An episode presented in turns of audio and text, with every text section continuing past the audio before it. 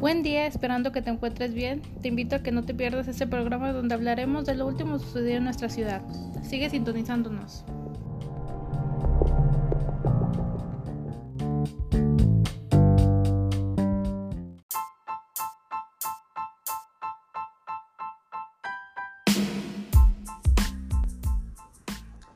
Este día hablaremos sobre lo último acontecido, el día de ayer se suscitó una balacera en colonias como el Ernesto Che Guevara y Las Fuentes. Sucedió a las 8.45 de la noche. Afortunadamente no hubo personas lesionadas. El día 29 de abril, hombres armados rafaguearon una fachada en la colonia Segunda San Gabriel, donde no hubo personas lesionadas. También se registró un ataque en contra de un hombre en el Boulevard Lázaro Cárdenas, este hecho sucedió a las 7.10 de la tarde. Cambiando de tema, por el COVID-19, en el estado de Guanajuato se confirman 263 casos, 44 personas recuperadas y 24 muertes. En México ya son 19.224 casos confirmados, 11.423 personas recuperadas y 1.859 muertes. Ante esta situación, el alcalde de Irapuato ha propuesto usar el cubrebocas.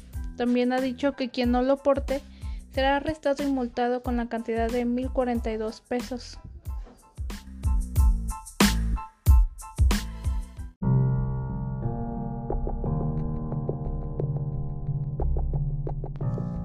En mi opinión, creo que el gobierno tiene buenas propuestas, pero no se ejercen igual o simplemente ni se ponen en práctica. La violencia sigue creciendo y lo peor es que se está haciendo costumbre.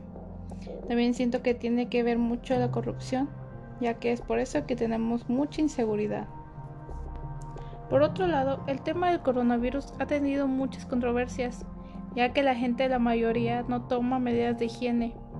También pienso que la multa por el cubrebocas es algo excedente, aparte que considero que es una ganancia de alguna forma para el gobierno. Creo que el arresto de 24 a 36 horas es suficiente para una advertencia.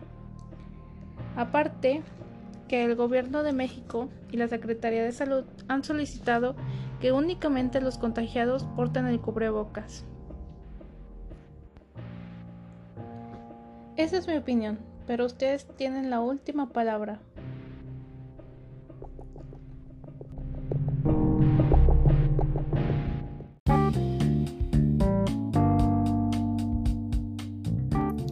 Espero que tengan un lindo día y nos vemos en la próxima emisión. Sigue sintonizándonos.